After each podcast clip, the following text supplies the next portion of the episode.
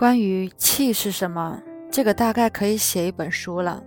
在百度百科中，关于气的解释超过十个。《素问·保命全行论》曰：“人以天地之气生。”庄子之北游中，人之生，气之聚也。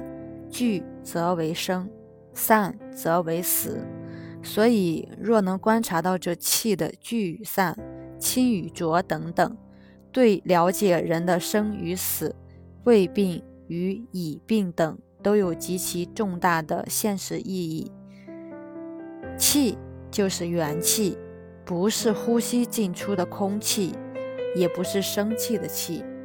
人一出生，元气是最满的，出生后的那一刻便开始老化，越来越老，元气越老越少。那是什么让元气越来越少呢？耗气的因素很多，动、静、呼吸都耗，七情六欲最耗，尤其是脑起的念头、妄想、杂念、欲望等等。大部分人脑二十四小时一直在运作，连睡觉的时候还在乱动，比如做梦。我们能够控制让元气不消耗的能力。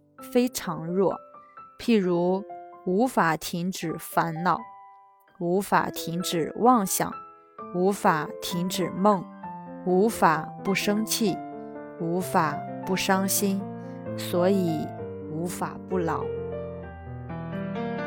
感谢大家收听，喜欢主播的欢迎订阅。